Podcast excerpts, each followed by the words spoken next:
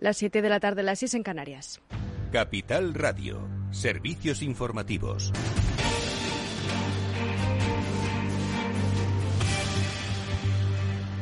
Buenas tardes. El Congreso de los Diputados aprueba una moción promovida por Ciudadanos y acordada con el PSOE para suprimir la obligatoriedad de la mascarilla en interiores, pero espera todavía el aval de los expertos. La moción consta de dos puntos. El primero insta al Ejecutivo a eliminar la obligatoriedad en línea con la evidencia científica, la situación epidemiológica y la segunda parte emplaza a gestionar las medidas en el marco del Consejo Interterritorial del Sistema Nacional de Salud. El, el texto ha sido aprobado por 187 votos a favor entre ellos los de Vox, 94 en contra del Partido Popular y el PNV y 63 abstenciones, contando con los diputados de Unidas Podemos y Esquerra Republicana, entre otros grupos. Los dos socios del Gobierno, por tanto, han votado distinto. Desde Ciudadanos, su portavoz parlamentario Edmundo Val se reconoce sorprendido por el voto en contra del Partido Popular.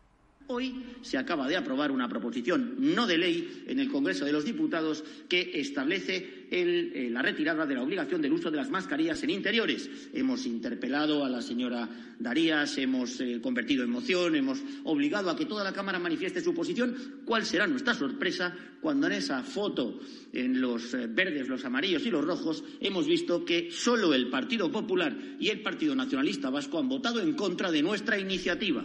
Y no, el Gobierno de España no ha suprimido la asignatura de filosofía en el Real Decreto que ha publicado este miércoles en el Boletín Oficial del Estado. Se trata de un bulo pese a que en las últimas horas algunos dirigentes políticos han cargado contra el Ejecutivo. Informa Celia Mayuelas.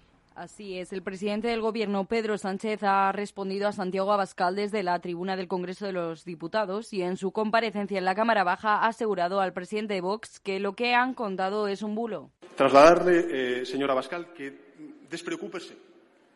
Despreocúpese. Usted que es una persona comprometida con la filosofía, que la ha leído tanto, que la conoce tan en profundidad. Yo, desde luego, no tengo su conocimiento, de verdad que lo lamento los niños y niñas en nuestro país van a estudiar filosofía. Lo que le han contado es un bulo.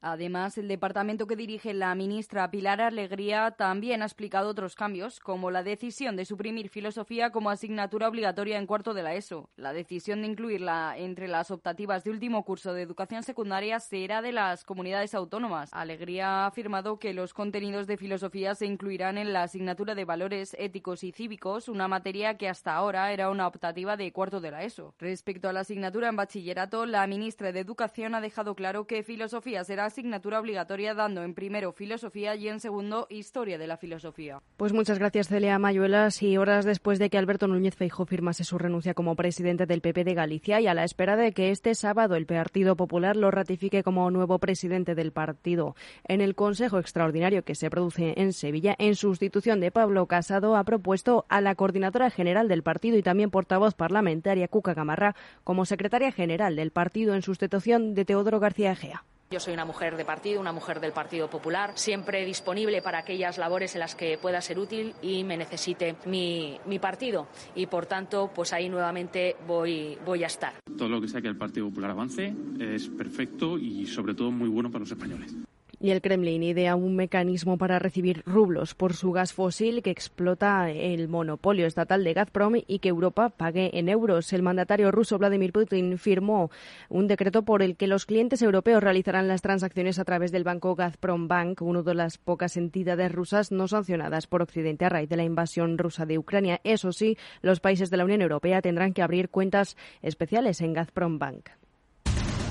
Y Rusia y Ucrania reanudarán sus conversaciones de paz mañana viernes 1 de abril, mientras el ejército ruso propone a Ucrania abrir un corredor humanitario para evacuar el puerto de Mariupol, asediado desde hace semanas por tropas rusas y milicias separatistas. El presidente del país, Volodymyr Zelensky, niega que Rusia esté acometiendo la reducción radical de su actividad, la, misma que anunció, y ha señalado que solo se trata de un reagrupamiento de tropas.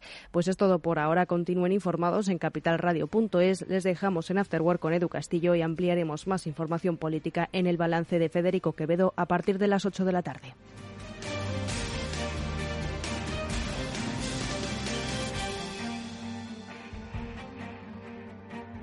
Capital Radio. Siente la economía.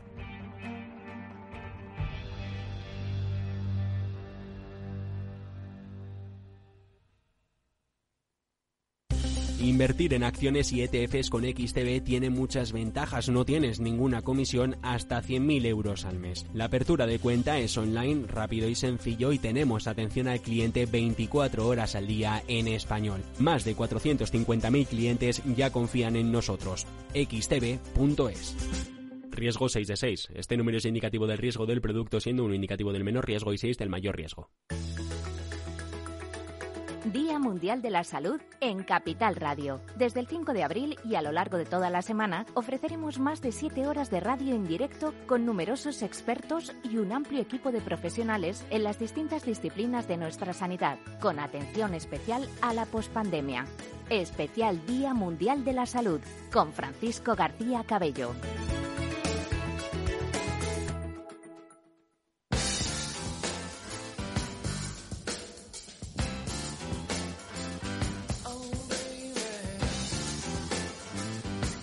Después del trabajo, After Work, con Eduardo Castillo, Capital Radio.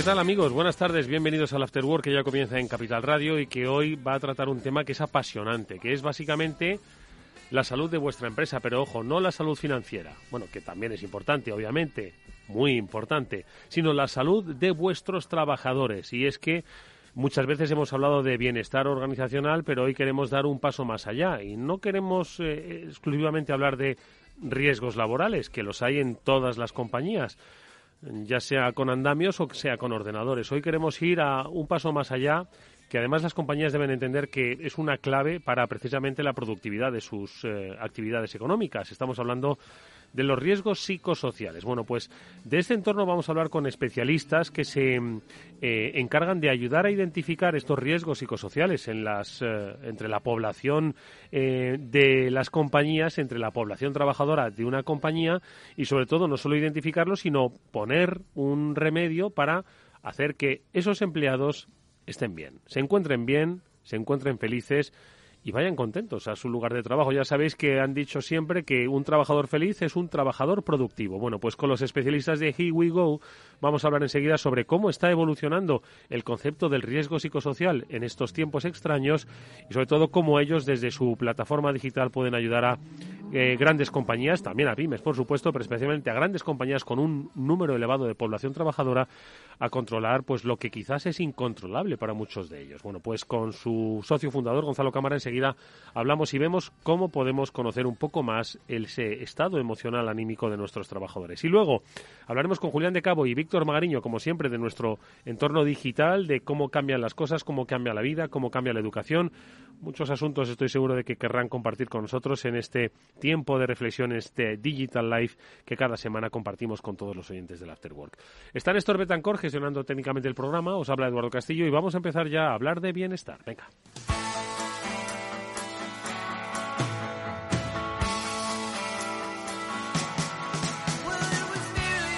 Gonzalo Cámara es socio fundador de Here We Go. Gonzalo, ¿qué tal? ¿Cómo estás? Buenas tardes, bienvenido. Muy bien, encantado de estar contigo. Oye, que yo he hablado de riesgo psicosocial, ¿vale? Quizás mucha gente hable de los riesgos laborales, ¿no? Y cuando de repente han tenido que rellenar la encuesta de riesgos laborales y que han considerado hasta un pestiño, ¿verdad?, hacerlo. Pero no, nosotros queremos ir un poquito más allá. Queremos hablar del bienestar de las organizaciones, del bienestar de los empleados, de su propia carga emocional, de su felicidad, pero también del, del, del cómo afecta físicamente, pues todo el impacto que tiene dentro de su empresa, ¿no? Entonces, entiendo que esto es un aspecto que todavía se, se habla poco dentro de las organizaciones, ¿no?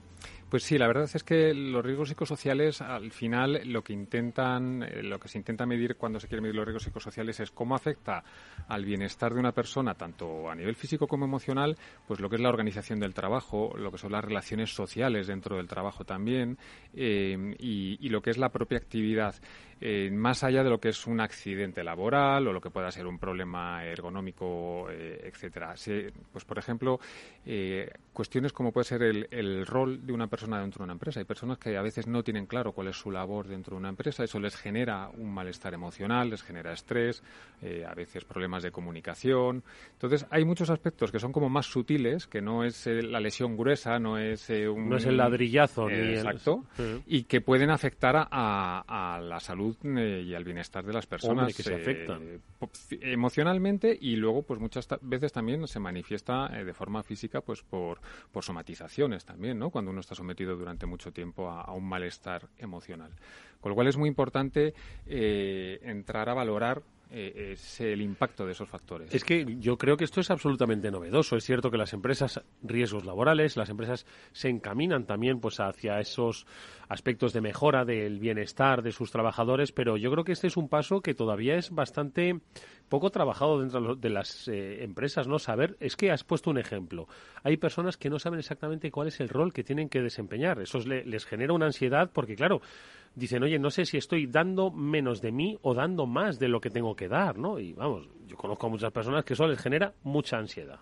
Así es, efectivamente. Son, eh, por ponerlo un poco en contexto también en una línea temporal, hace 25 años, bueno, todos recordamos, mm, eh, los que tenemos ya cierta edad sobre todo, eh, pues pasar por una obra y ver a un albañil con sus zapatillas de lona azul, sí. por supuesto ningún casco, a lo mejor un pañuelo de cuatro picos, ningún arnés, ningún chaleco, ninguna medida de seguridad adicional. Bueno, pues hace 25 años aproximadamente se puso, se aprobó la ley de, de prevención de riesgos laborales y esa ley, el impulso de esa ley, pues ha ayudado a, pues, a salvar muchas vidas, a salvar muchas grandes lesiones de personas, etcétera.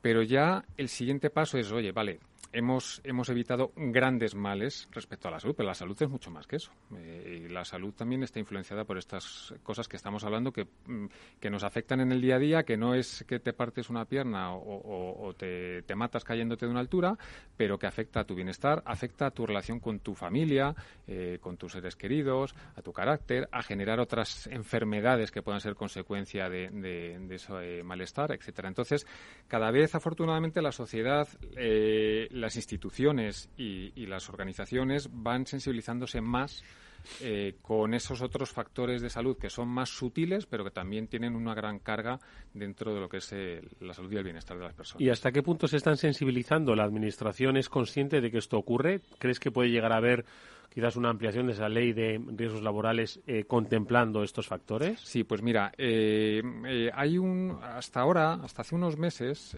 había la obligación, las empresas tienen que evaluar los riesgos psicosociales, es decir, cómo estas cosas afectan. ¿Tienen la obligación de hacerlo? Sí, no te sabría exactamente decir a partir de qué tamaños de empresas, pero sí que el, Ministerio de Trabajo desarrolló una herramienta que se llama FSICO 4, que es una herramienta digital que puede pasar a sus trabajadores y el objetivo de esa herramienta es medir dentro de la población que suponen los trabajadores de una empresa, eh, ver qué factores eh, pueden estar influyendo negativamente a nivel estadístico en la empresa. Si una empresa tiene mil trabajadores, a lo mejor eso lo tienen que pasar 100 personas, por un ejemplo, desconozco el dato en concreto, y eso permite estimar, pues oye, si tenemos unos índices de, mayor o menor índice de estos factores, en función incluso de puestos, etcétera.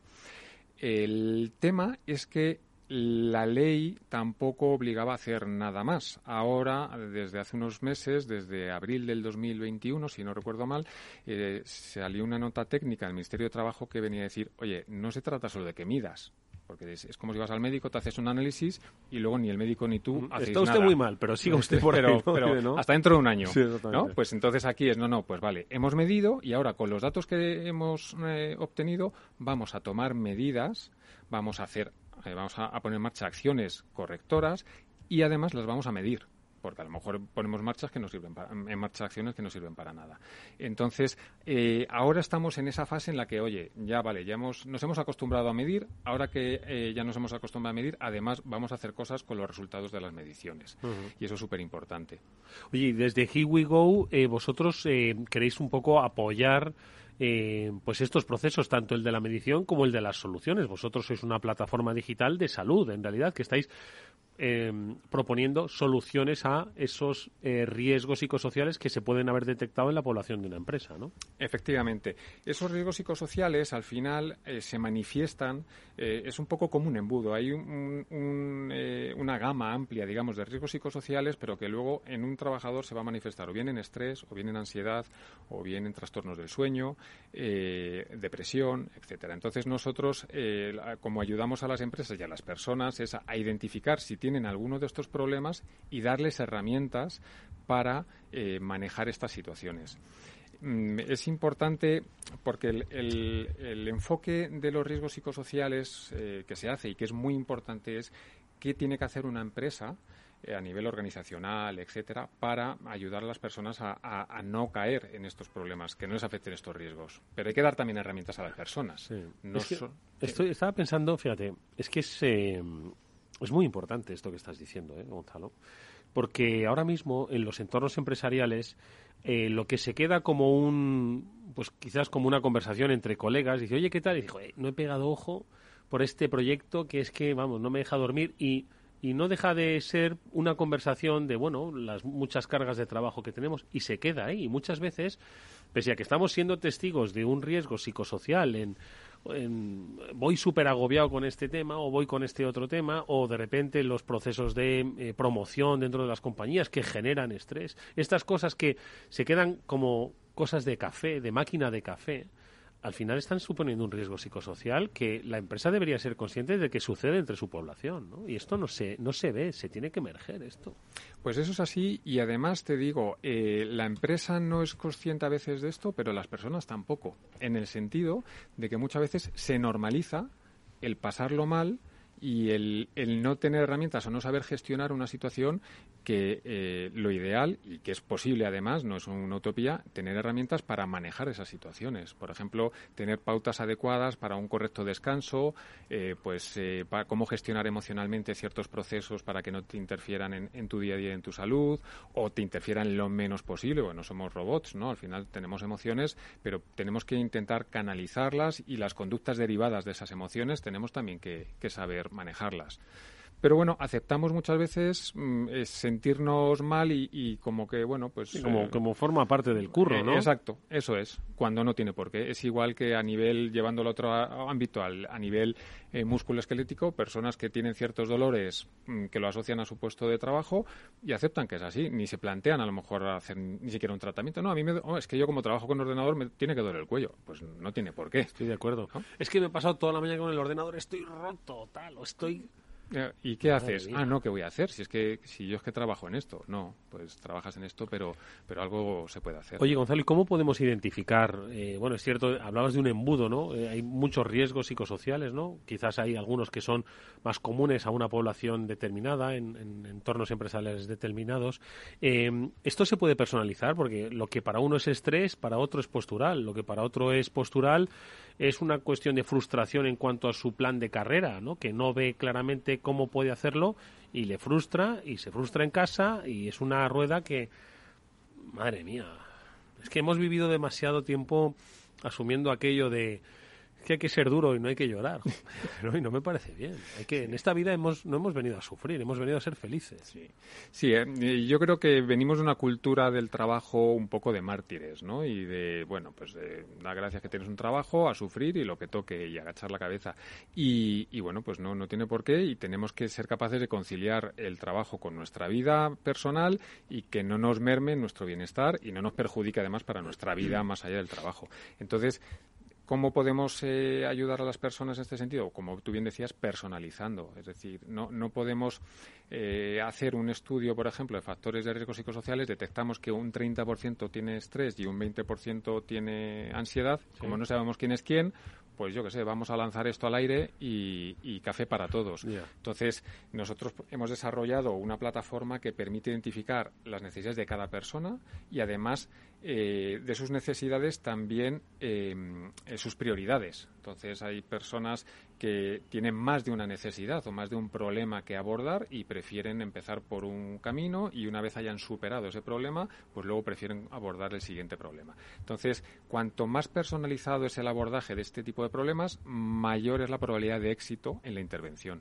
Entonces la plataforma HeWo lo que hace es eso, personalizar y acompañar a las personas y, periódicamente ir preguntándoles, oye, ¿cómo vas? Esto estamos yendo por el camino que tú esperabas, eh, pivotamos en otra dirección, eh, testamos continuamente, hacemos, no, no continuamente, pero vamos, eh, hacemos una monitorización del usuario para ver cuáles son sus necesidades y, darle los contenidos y los apoyos que necesita. Y esto, por ejemplo, mira, estamos hablando, os dirigís, vosotros trabajáis con grandes compañías y cuando hablamos de grandes compañías hablamos de compañías que tienen miles de trabajadores, ojo, miles de trabajadores que pueden estar en puestos eh, activos eh, de oficina o en puestos de almacenaje, estocaje, manejando maquinaria pesada.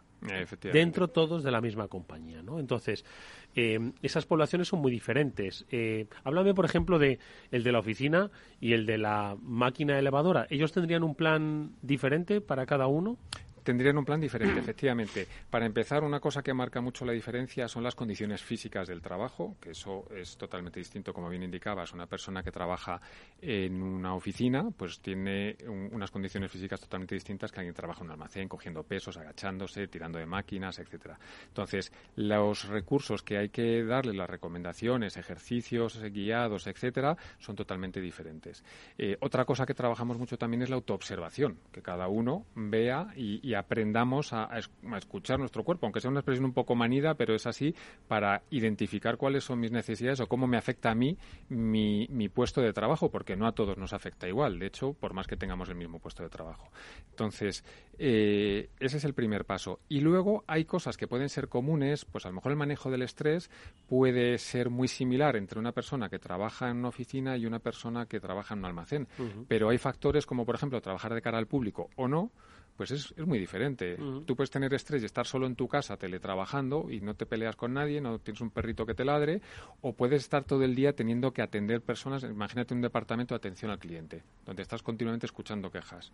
Pues la forma de abordar el estrés de esa persona el estrés tiene un origen a lo mejor muy distinto al estrés que pueda tener otra persona que está desbordada por una carga de tarea, pero no por una interacción con personas que le están contando quejas, problemas, etcétera. Pues a cada uno se le dan sus recursos, porque si no al final pues no no solucionas. Oye, eh, Gonzalo, y vosotros cuando habláis con una gran compañía eh, cuando llamáis a su puerta decís, hola, somos los que va a proveer de felicidad a sus trabajadores, ¿no? Porque, o cuál es el objetivo, es decir, ¿por qué les decís, oye, yo voy a hacer que tus trabajadores estén mejor, sean más felices, tengan esa capacidad de controlar sus emociones? ¿Cuál es un poquito el resultado que vosotros queréis que se tenga al utilizar, por ejemplo, Go? Pues mira, nosotros sobre todo en nuestro objetivo mm, eh, último es dotar a las personas de habilidades para poder gestionar eh, cualquier problema que pueda afectar a su salud y a su bienestar. Entonces, al final, lo que no vamos a poder evitar son los problemas que nos van a surgir. Hoy puedes tener un problema, te podemos dar herramientas para solucionarlo, pero si mañana tienes otro problema, eh, no se trata de que vuelvas a necesitarnos para solucionar también ese problema. Se trata de que hayas aprendido cómo gestionar eh, los avatares y los devenires de la vida que todos tenemos y vamos a tener. Entonces, nuestro objetivo y lo que le ofrecemos a las empresas realmente es queremos dotar a, los trabajadores de esta compañía de habilidades para hacer frente a las eventualidades que puedan afectar a su salud y a su bienestar partiendo, por supuesto, de la base de que son compañías que ellos ya están poniendo todo de su parte para que desde la parte organizativa se esté cuidando al trabajador. Pero luego está la otra parte. Bueno, eso teóricamente lo hacen todas las empresas, ¿no? Quiero decir, o sea, no conozco, bueno, hay algunas que sí seguro que maltratan, ¿no? Pero todas las empresas creen cuidar a sus trabajadores, ¿no?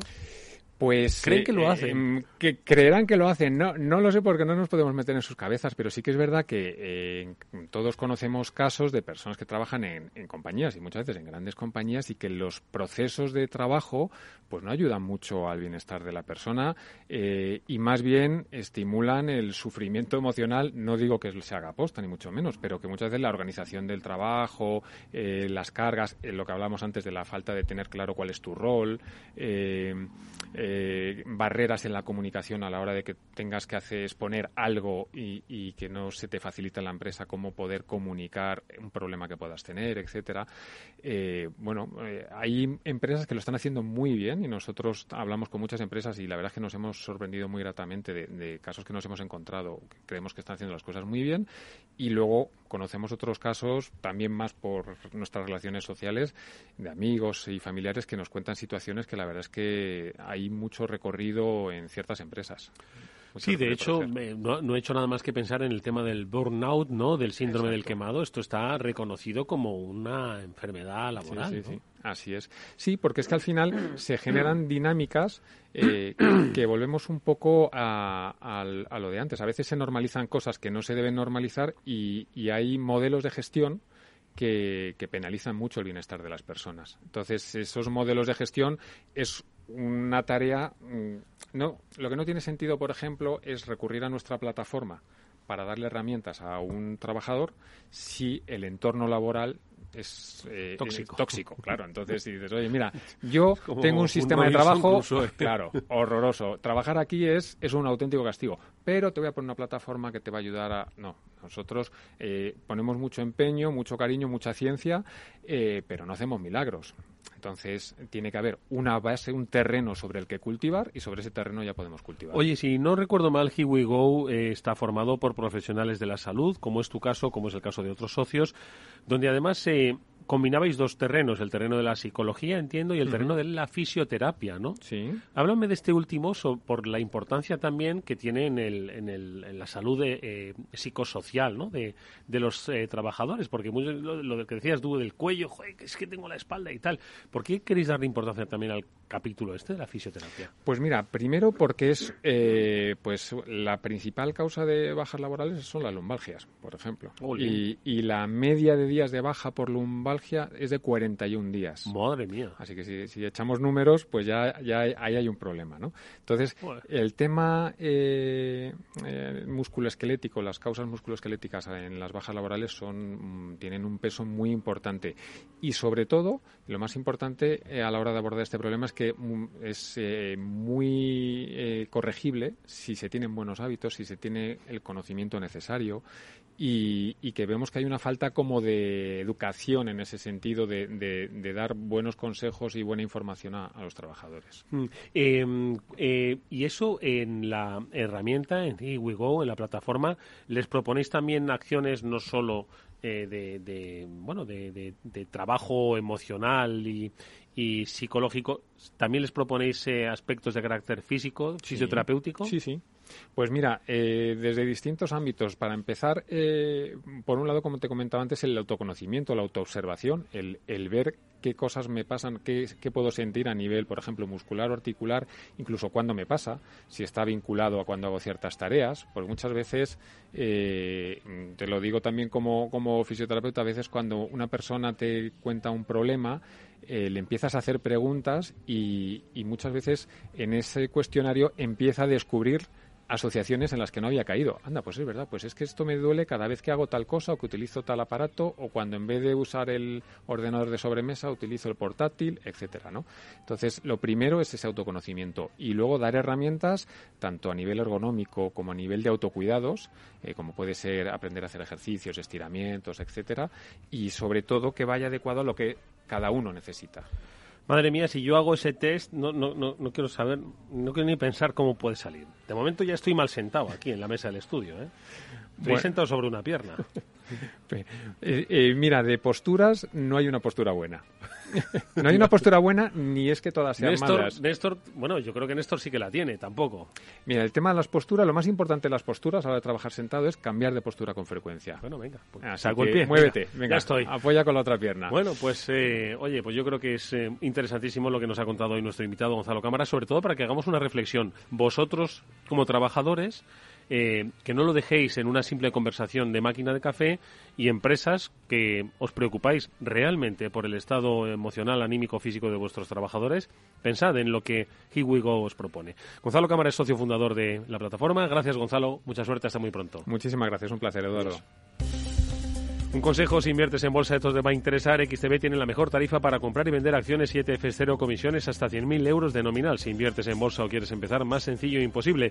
Entras en XTB, abres una cuenta online y en menos de 15 minutos compras y vendes acciones con cero comisiones. Además, la atención al cliente es en castellano y está disponible las 24 horas al día. Aquí estás esperando, ya son más de 450.000 clientes los que confían en xtb.es. Riesgo 6 de 6. Este número es indicativo del riesgo del producto, siendo uno indicativo del menor riesgo y 6 del mayor riesgo.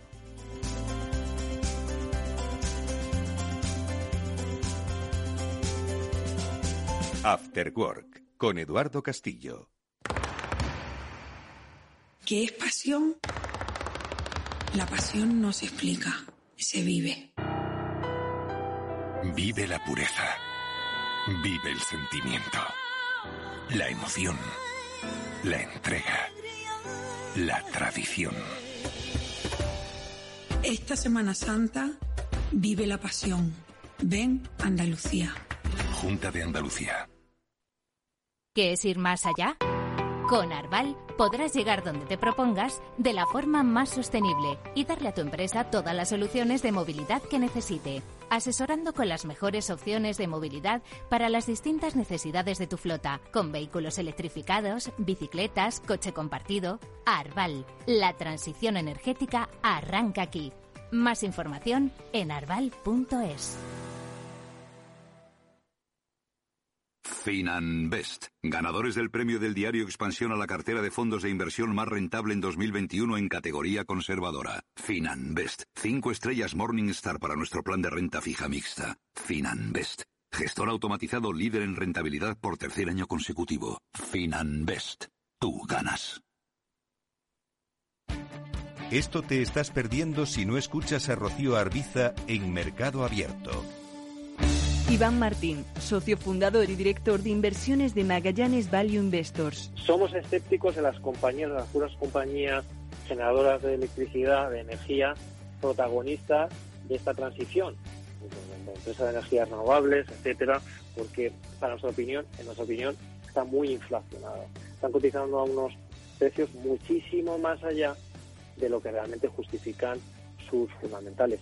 Eso no quiere decir que sean malas compañías, quiere decir que están cotizando muy, muy caras, unas expectativas muy, muy, muy, muy positivas, que no sé si se darán. Nosotros preferimos estar en el lado más tradicional, precisamente de gas, gas natural, petróleo, ese tipo de energías.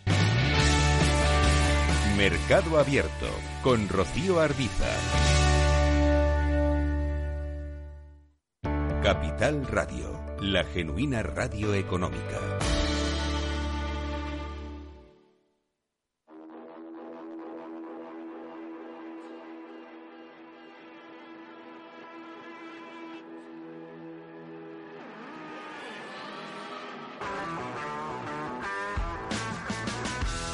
Eduardo Castillo en Capital Radio, After Work.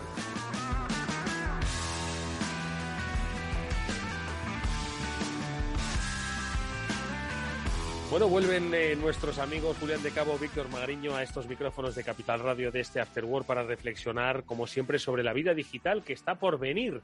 Una vida digital que hace unos pocos días ellos comentaban que estaba a punto de fraccionarse y por cierto que lo compartimos en redes sociales y ha suscitado como siempre, mucho interés a propósito de esa regionalización de Internet. Pero bueno, hay que esperar a que pues, avancen los acontecimientos para saber hacia dónde nos dirige esta era digital. Y mientras, pues yo creo que siempre podemos compartir con ellos sus interesantes lecturas sobre, bueno, aparte de lo que pueda suceder en el mundo digital, sobre lo que sucede mañana o lo que puede suceder mañana. Siempre digo además que este programa lo que trata es de contar cosas para que la gente que lo escuche le ayude, pues primero a entretenerse, seguro a informarse y tercero a que si tiene que tomar buenas decisiones, que las tome con conocimiento de causa de la consecuencia, aunque la consecuencia sea mala.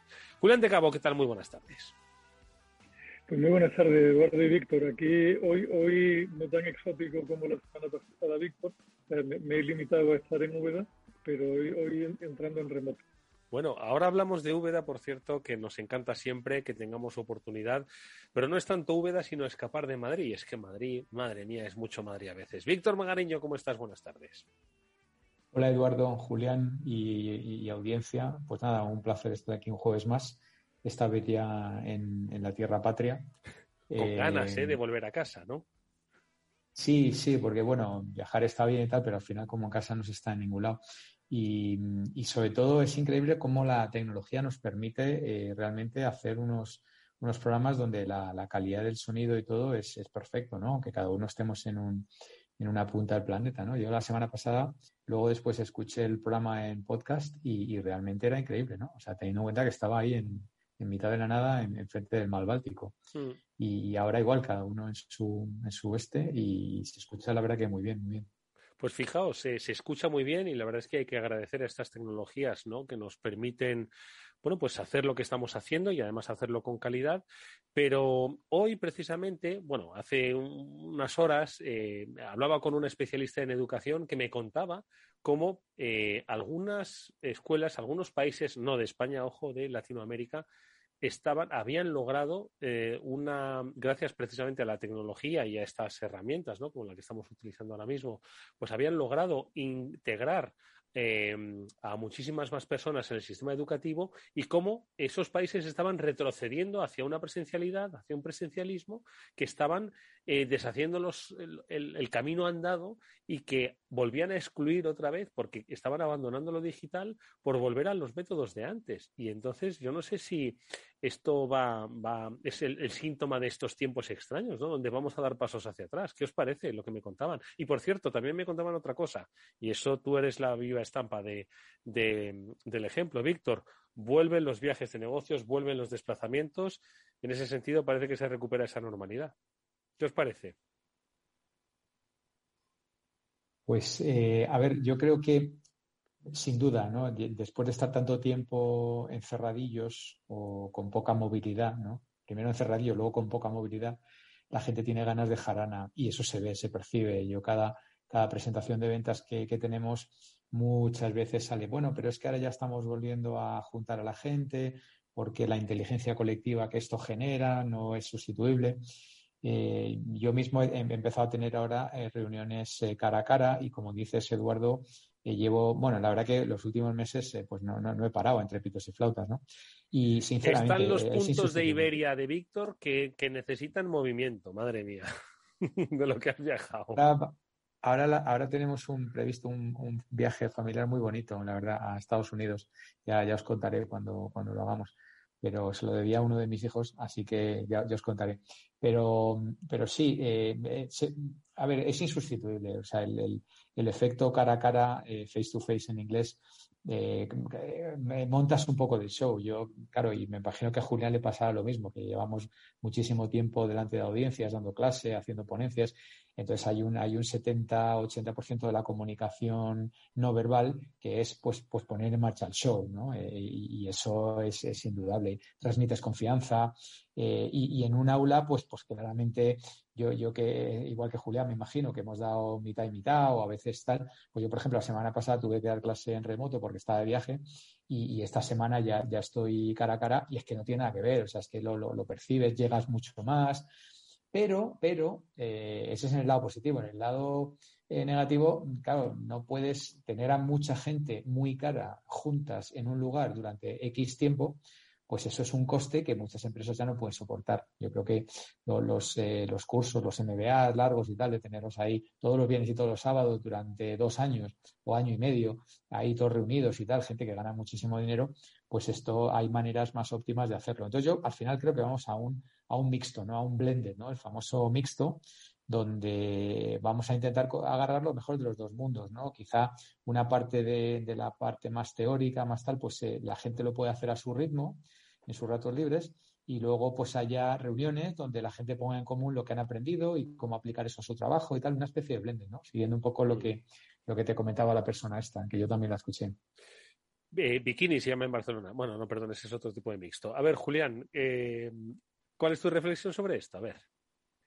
Pues a ver, Eduardo, nosotros llevamos en el IE dando clases sobre Internet desde hace muchísimo tiempo, cuando la tecnología no estaba tan madura como era ahora, cuando hacer videoconferencia era simplemente poder ver a un alumno cada vez y ahí se había terminado la película con un software de Adobe que, que era verdaderamente catastrófico.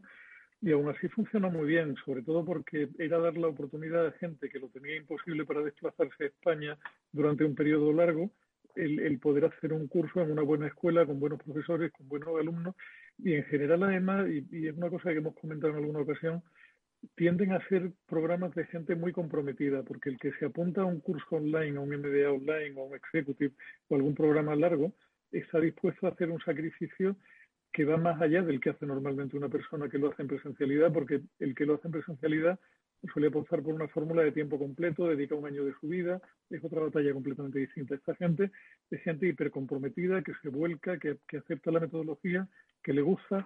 Yo creo que lo que tenemos hoy día son opciones y es lo mejor que uno puede tener. Habrá, siempre habrá gente para, para formación presencial siempre habrá gente que no tiene posibilidad física de hacerla y que recurre a eso. Y como ha dicho antes Víctor, y también hay fórmulas mixtas que funcionan muy bien. Lo podemos llamar blender o lo podemos llamar como queramos, pero funcionan estupendamente, ¿no? O sea, la historia hoy es que el que se quiera formar tiene siempre una herramienta para poder hacerlo y eso me parece que es súper positivo. Otra cosa es que, como a vosotros, me, produce una cierta, un cierto pasmo que las empresas se empeñen en recuperar, sí porque sí, la presencialidad del 100%, cuando muchos de, sus trabajadores serían mucho más felices pudiendo elegir tener un par de días no presenciales a lo largo de la semana. Yo creo que eso se ha demostrado que a mucha gente le resulta satisfactorio. Ya te digo, por cierto, que has dicho una palabra que me ha encantado, y a Víctor creo que también, lo que la gente necesita es, son opciones. No, iba a decir que, que al final, eh, algo que ya he comentado en alguna ocasión, que las opciones, demasiadas opciones, son una, un impuesto sobre tu atención y tu tiempo. ¿Eh?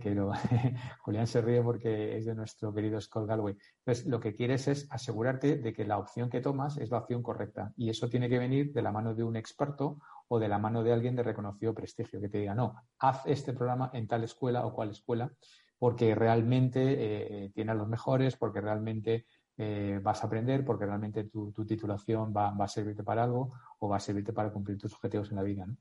Las opciones per se no, no son buenas. Yo cuando voy a comprar un televisor, ahora que me voy a comprar uno, quiero que eh, un tío que sepa de eso me, me aconseje y me diga, no, mira, según tus necesidades, el mejor televisor para ti es este. No quiero elegir entre 50 televisores. Quiero elegir entre uno o dos. Sí. Oye, ¿qué le, ¿qué le, ha pasado a tu televisión? ¿Se ha roto?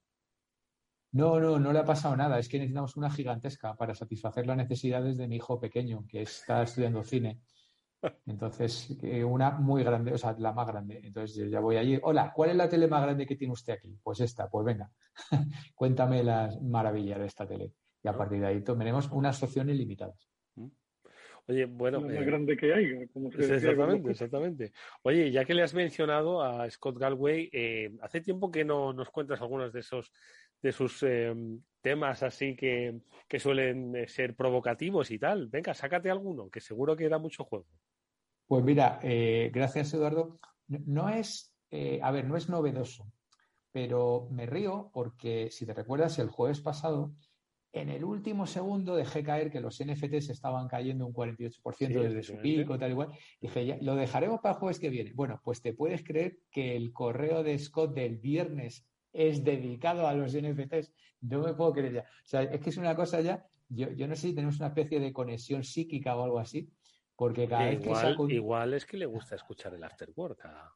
y coge buenas ideas para luego sus previsiones. De nada, Eduardo, porque ese es un programa realmente que para, para gente con mentes despiertas y que quieren cultivar el espíritu y, y sus habilidades cognitivas y mejorar su vida en general. Hombre, yo os voy a decir claro. una cosa, no, os voy a decir una cosa. Este espacio en el que desarrolláis, eh, y lo digo, Julián de Cabo y Víctor Magariño, es seguido por mucha gente que necesita recibir ideas para luego formalizar análisis y previsiones, yo no sé si decisiones de inversión, pero sí análisis y previsiones que luego muestra a otros eh, para que luego tomen decisiones. Entonces, estoy seguro de que está en la agenda de muchos opinion makers y decision eh, makers, ¿de acuerdo? De nuestro país. Estoy seguro. Pero bueno, hablemos de Scott y de los NFTs. No, eh, tampoco, tampoco da mucho sí, simplemente viene a, a, a, decir, pues un poco lo, lo que yo comentaba, ¿no? Eh, se le sorprende la caída eh, desde, lo, desde el pico de más o menos septiembre del año pasado, eh, ten en cuenta que NFTs es algo que nosotros llevamos hablando ya año y pico, eh, que se veía venir, que, que lo, lo, pusimos un poco en el radar de la gente sí. eh, inquieta, ¿no? Eh, cuando eran apenas unos cientos, luego unos pocos miles, y ahora estamos hablando ya de, de muchos billions, de alrededor de 50.000 millones. Esto ha sido un, una explosión brutal. Y ahora, pues prácticamente cualquier marca que, que, se precie está haciendo, está haciendo NFTs, pues desde, desde cualquier marca de gran consumo, Adidas, en, hasta la NFL, pasando por las marcas de lujo, eh, pues cualquier marca de gafas, Chanel, tal, o sea, todo el mundo está haciendo Pero NFTs. esto es aquello, perdona, Víctor, esto es lo de, lo, lo ha hecho, la, las marcas lo han hecho toda la vida. Dice, oye, estate en el metaverso, estate en los NFTs. ¿Pero esto para qué, jefe? Dice, tú estate. Nosotros no vamos a ser los tontos que no vamos a estar. Tú estate y luego ya veremos para qué nos sirve esto. Bueno, al final la, la esencia, eh, que como, como, todo en la vida siempre hay que buscar, a quitar el grano de la paja. ¿no? Entonces, el grano eh, Este esto básicamente apela a dos principios humanos que son la, eh, mm, eh, escasez, el scarcity, famoso inglés, y la autenticidad. Entonces, esto es lo que te garantiza que solamente tú tienes acceso a una serie de propiedades y que esas propiedades son auténticas. ¿no? De esto es el arte, ¿no? Un cuadro, pues sabes que la Gioconda pues es, absolutamente única y que además es auténtica, ¿no? Entonces cualquier copia pues ya no, no vale. Entonces esto es lo que, lo que lleva, estos dos principios humanos lo lleva al ámbito digital, al ámbito de Internet. Entonces, por resumir, ¿no? El, tema de, de Scott, lo que viene a decir es, fíjate tú que esto parece ser que podría ser medio burbuja, no una burbuja entera, sino medio burbuja. Es decir, eh, sigo pensando que los principios eh, detrás de esta tecnología, eh, que son la escasez y la autenticidad, son fundamentales y que tiene un recorrido, pero igual hemos ido demasiado rápido, demasiado pronto, ¿vale? Con lo cual, es algo para tener en el radar, pero probablemente haya cierta burbuja. No burbuja total, pero cierta burbuja. Y este era un poco el análisis que, que iba a hacer en su largo correo que manda todos los viernes con algún tema interesante. Julián. Bueno, eso al final, eso al final, Víctor, es lo de siempre, ¿no? Es la curva de adopción, es el, de pronto se empieza a recalentar todo, de pronto todo el mundo se mega entusiasma con el tema, de pronto parece que el futuro irreversible a tres meses va a ser esto, y de pronto, seis meses después, llega la teórica desilusión para que cuatro o cinco años después haya llegado a su punto de madurez y se hayan encontrado casos de uso reales que los va a ver y los va a ver mucho en la medida en que todo ese metaverso que, esperemos, o sea, que esperamos, explote como se supone que va a explotar. ¿no? Yo tengo, tengo muy poca duda de que es una, es una tecnología a seguir y que va a tener un papel verdaderamente importante, ¿no? Mucho más allá que el, el folclore de lo que las marcas están haciendo ahora, que lo que están haciendo y lo hacen y hacen yo creo que muy bien es explorar territorio, ¿no? O sea, tú lo que no puedes dejar es que ese territorio te lo capture primero el de la marca de enfrente, porque como resulte que la cosa iba en serio, has hecho el tonto completamente. ¿no? Pero bueno, ha habido, la verdad es que está, está siendo una semana también intensita, yo no sé, y ese, ese tipo de cosas le gustan normalmente más a Víctor que a mí. Hay un movidón serio, Eduardo, con una cosa que se llama la Digital Markets Act del, de, de esto. O sea, que, ¿cómo sabía yo que a Víctor esto le iba a molar? que se está montando un lío del demonio y que va a ser el, el escenario de la vigésimo cuarta pelea entre el regulador europeo y las grandes plataformas digitales. Tenemos, hay, hay un bollo montado verdaderamente grande.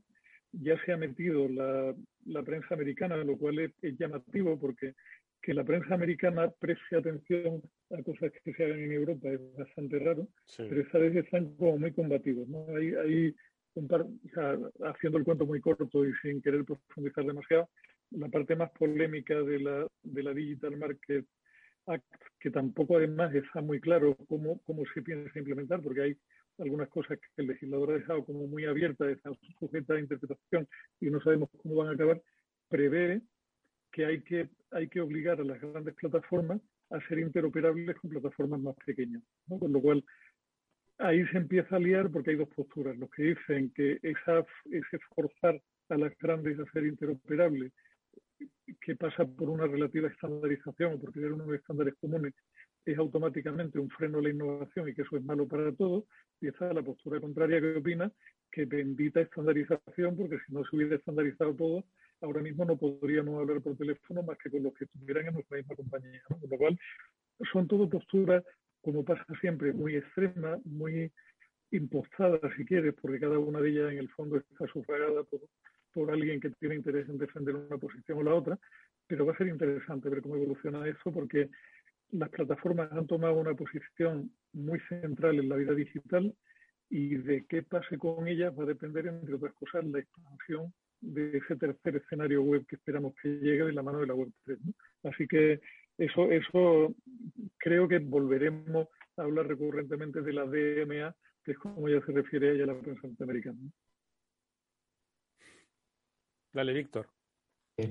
Pues eh, mira, me, alegra que Julián saque el tema porque veo que nuestra cabeza está en el mismo lugar, eh, porque yo también lo traía porque efectivamente hoy tocaba hablar del, del Digital Marketing Act, que si te parece, Eduardo, lo vamos a traducir que si no, mi padre me echa la bronca de que decimos muchas cosas. Magariño Senior hace muy bien. Y no se entera. Hace muy Sería un poco la ley de, o la directiva de los mercados digitales, ¿no? La, directiva. Esto es algo que se, está cocinando y, Julián lo ha, descrito muy bien, eh, algunos aspectos. Em, se, habla, por un lado, de que puede estar hacia septiembre, octubre eh, implementado, y se habla de si va a ser un poco una legislación, digamos, faro para el resto del mundo. Eh, yo, aquí destaco un par de aspectos. En, primer, el primero es uno que me hace mucha gracia, que es que van a intentar que haya más autorregulación. y, yo creo que aquí nos reímos todos porque la autorregulación eh, pues no, eh, ha demostrado prácticamente que, no funciona, ¿no? Porque fíjate, autorregulándose Facebook, fíjate a, dónde nos ha llevado, ¿no? Y autorregulándose Google nos ha llevado a posiciones claramente de monopolio eh, en muchos aspectos que, son complejos de, explicar y de entender, ¿no? Entonces, la, la, autorregulación no funciona. Entonces, ahora lo que están intentando es sentarse con ellos, con, los gafas y tal, y acordar un poco los términos en los que esto se va a producir. Y entre esos acuerdos es un poco lo que decía Julia, ¿no? La interconexión. ¿Qué quiere decir la interconexión? Llevado al lenguaje de la calle. Pues, por ejemplo, que eh, el iMessenger pues, se hable con WhatsApp, por ejemplo. ¿Qué quiere decir que se hable? Pues que tú mandes un mensaje desde tu iPhone y te entre a otro por WhatsApp o viceversa. Eso es la interconexión en lenguaje de la calle. O que, se, que se hable con Telegram o que se hable con tal. Es decir, obligar a abrir las APIs de, todas estas eh, aplicaciones, que un poco, si te fijas, Eduardo, sería un poco lo contrario de lo que hablábamos el otro día, que era la fragmentación del mundo digital y que decíamos, bueno, a ver, fragmentación, pero, pero igual eso no es lo bueno. Yo creo que esto es bueno, pero hay que conseguir que, realmente esto se produzca.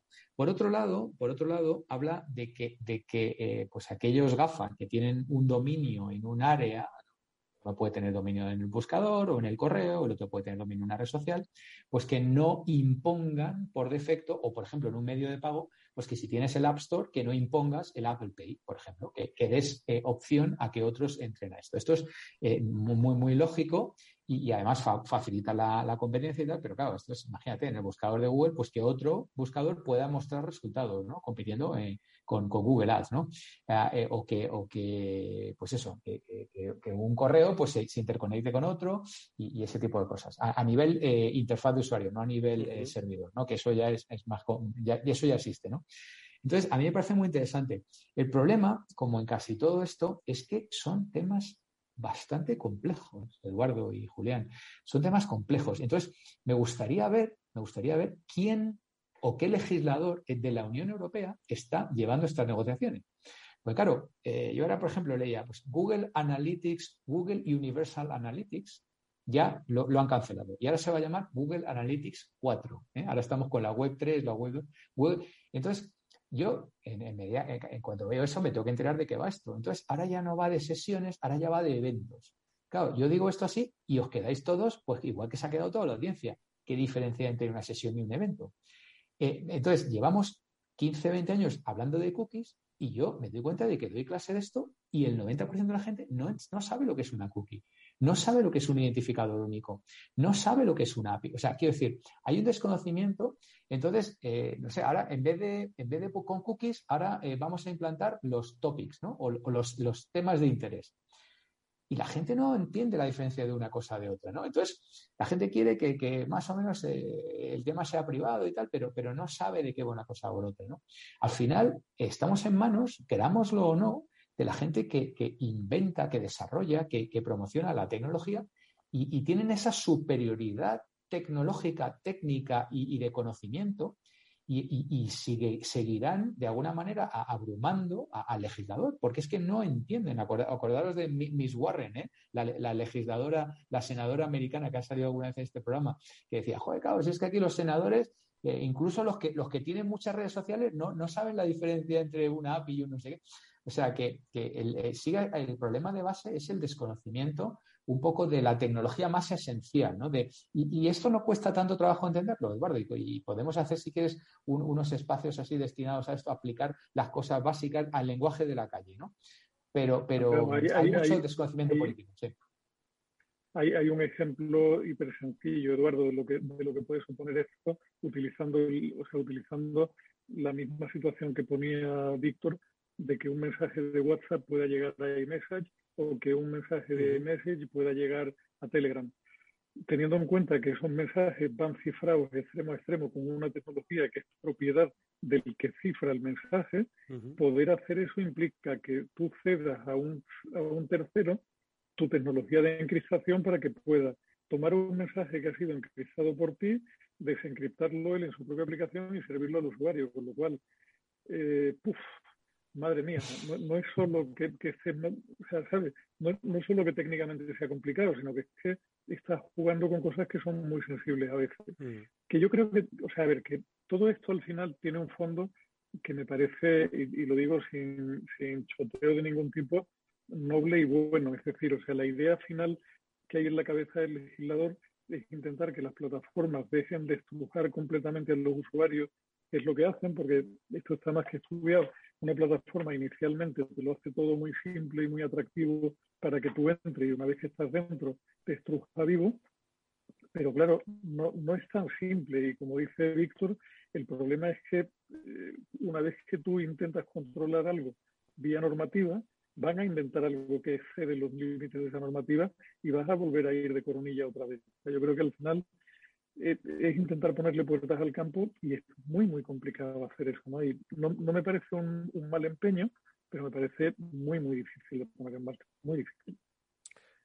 Bueno, pues eh, yo creo que es un debate interesantísimo este Digital Market Act, porque de alguna forma abre un nuevo frente ¿no? a, a la posición de las compañías desarrolladoras en, Europa y sobre todo pues una nueva alternativa que como bien ha reivindicado Víctor, pues de que los ciudadanos eh, tengan un poquito, amplíen un poquito más su cultura técnico-digital, ¿de acuerdo? Porque esto es quizás un componente técnico-digital y no solo vean el resultado, que algún día les digan, salga un titular que digan, ya puedes enviar mensajes desde WhatsApp a Telegram sin tener que hacer nada. Al final supongo que será eso y seguirán, lo harán pues para facilitarles ese, ese tránsito, esa transición sin saberlo. Pero bueno, nosotros a través de este programa trataremos por lo menos de generarles esa curiosidad y saber si esto les beneficia o no les beneficia.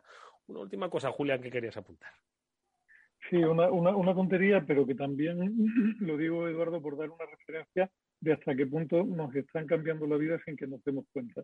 ¿Sabéis cuántas películas de las 10 que estuvieron nominadas a Mejor Película este año eran propiedad de plataformas digitales? ¿De las 10 cuántas? Unas cuantas, yo creo. Cinco. La mitad, Ya, son, ya son películas de plataformas digitales y de hecho la que ha ganado el Oscar a la mejor película, que es Coda, pertenece a Apple, Apple TV. Ha sido la primera vez que un Oscar a la mejor película se lo lleva una peli patrocinada y promovida por una plataforma digital. Algo se mueve y se mueve muy rápido. Fíjate que dentro de unos pocos años veremos como una de esas plataformas digitales, si no lo está haciendo ya, crea los grandes estudios y al final harán salas de cine que se llamará la la sala de cine Netflix Hagen Dazs y con muchas otras cosas, donde el público irá a comer palomitas físicamente. En fin, eh, bueno, ojalá que lo veamos. O, no, me refiero por la longevidad de nuestras vidas. Víctor Magariño, Julián de Cabo, como siempre ha sido un placer escucharos, veros en mi caso, que sea pronto, ojalá la próxima semana. Un fuerte abrazo y muchas gracias. Un abrazo de vuelta. Nosotros amigos nos despedimos hasta el lunes que volveremos, como siempre, con nuestro programa de ciberseguridad. Un día tenemos que tocar este tema con Julián y con Víctor porque no podemos ser ajenos a los riesgos digitales. Ellos, grandes conocedores de este entorno, seguro que les gustará hablar de ello. Amigos, nos vamos hasta entonces. Sed felices.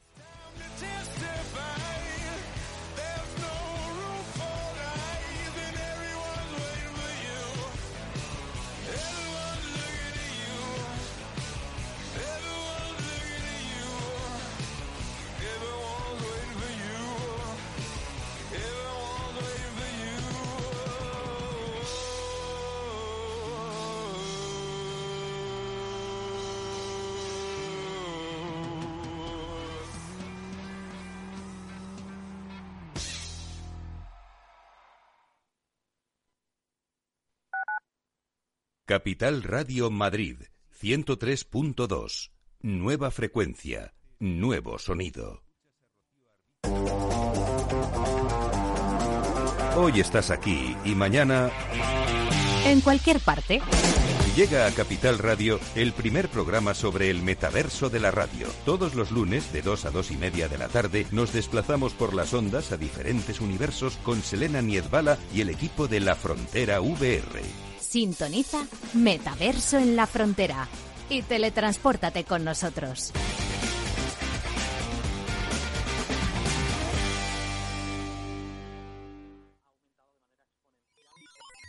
Los robots escuchamos Capital Radio. Es la radio más innovadora. Oímos a Saragot, con Luis Vicente Muñoz. Ahí le has dado. Esto es Capital Radio. Di que nos escuchas.